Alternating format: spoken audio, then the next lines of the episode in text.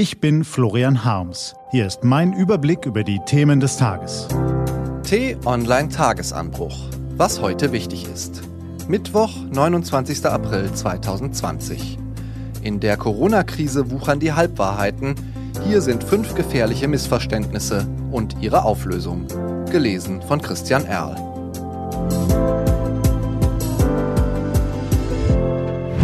Was war? So lange haben wir jetzt schon mit dem Coronavirus zu tun, dass man meinen könnte, nun wäre alles gesagt. Tatsächlich ist das Gegenteil der Fall. Der Diskussionsstoff nimmt in diesen Tagen wieder zu, weil das Für und Wider, das Wann und das Wie des Ausstiegs aus der Kontaktsperre die Gemüter erhitzt. Das ist verständlich, aber sinnlos. Wenn wir uns darüber beschweren wollen, dass es nun so wirklich nicht weitergehen kann, dann debattieren wir mit einem Virus. Die Natur hört uns nicht zu. Angesichts der Diskussionen gewinnt man schnell den Eindruck, wir haben noch immer nicht genug über die Mikrobe und ihr Verhalten gesprochen. Halbwissen und Irrtümer machen die Runde und die können gefährliche Folgen haben. Der erste Irrtum, es ist doch alles nicht so schlimm. Mehr als 6000 Corona-Tote gibt es, die fallen doch kaum ins Gewicht gegen die mehr als 900.000 Menschen, die jedes Jahr in Deutschland sterben. So argumentieren manche Leute und offenbaren damit nicht nur ihren Zynismus, sondern tappen auch in eine logische Falle. Sie gehen dem Eindruck auf den Leim, den vorbeugende Maßnahmen gerade dann entstehen lassen, wenn sie wirken. Wer regelmäßig zum Zahnarzt geht und sich dank frühzeitiger Behandlung auch noch jenseits der Pensionsgrenze intakter Zähne erfreut, der könnte daraus den Schluss ziehen, dass Paradontose völlig überbewertet werde und Karies eine Erfindung der Medien sei. Aufklärung verschafft der vergleichende Blick über den Tellerrand. In Ländern, wo der Zahnarzt eher Urlaub macht, begegnen uns alte Menschen meistens ohne Zähne, muss also doch was dran sein am Segen der Prophylaxe. Wir haben also hierzulande nur deshalb relativ wenige Tote, weil die vorbeugenden Maßnahmen wirken. Noch tiefer im Sumpf der Fehlinterpretation versinken jene Zeitgenossen, die bereits Realität gewordene Folgen der Viruskrise mit dem gesamten Potenzial des Schlamassels verwechseln, denn das ist der zweite Irrtum. Zuverlässige Studien liefern uns inzwischen eine heiß begehrte Information, die Infektionssterblichkeit. Ihr können wir entnehmen, wie viele Infizierte gestorben sind, egal ob sie Symptome zeigten oder nicht. Die Ergebnisse der Studien bewegen sich in einem Korridor um die Marke von 0,5 Prozent.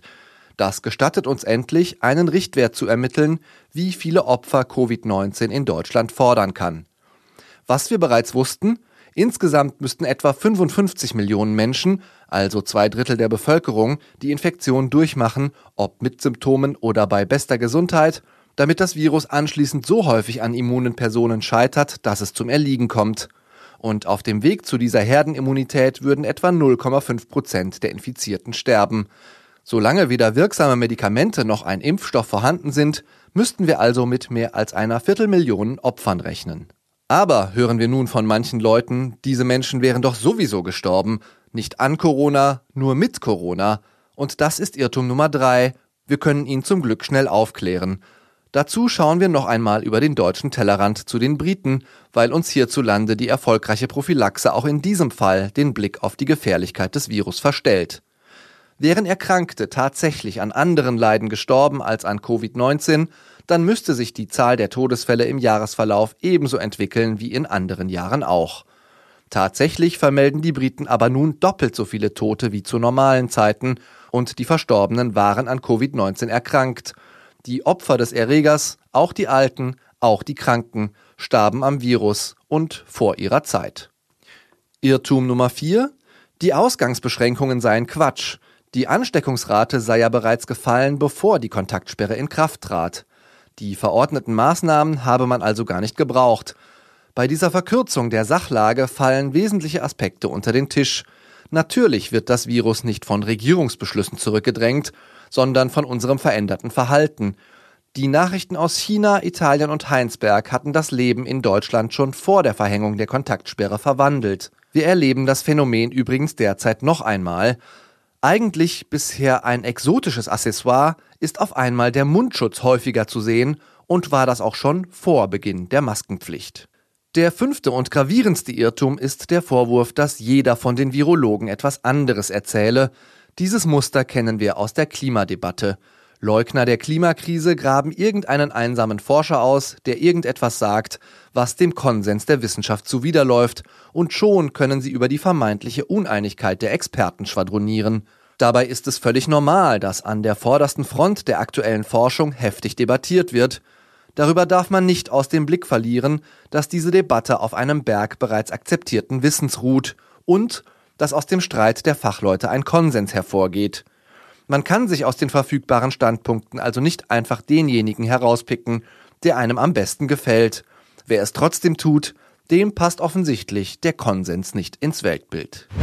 Was steht an? Die T-Online-Redaktion blickt für Sie heute unter anderem auf diese Themen. Alle reden vom Wirtschaftseinbruch. Warum herrscht an den Börsen trotzdem leidlich gute Laune? Schweden ist in der Viruskrise bisher einen Sonderweg gegangen und was Sie über die Reproduktionszahl R des Coronavirus wissen müssen. Diese und andere Nachrichtenanalysen, Interviews und Kolumnen gibt's den ganzen Tag auf t-online.de. Das war der T-Online-Tagesanbruch vom 29. April 2020. Produziert vom Online-Radio- und Podcast-Anbieter Detektor FM. Den Tagesanbruch zum Hören gibt's auch auf Amazon Echo und Google Home. Fragen Sie nach T-Online-Tagesanbruch. Ich wünsche Ihnen einen frohen Tag. Ihr Florian Harms.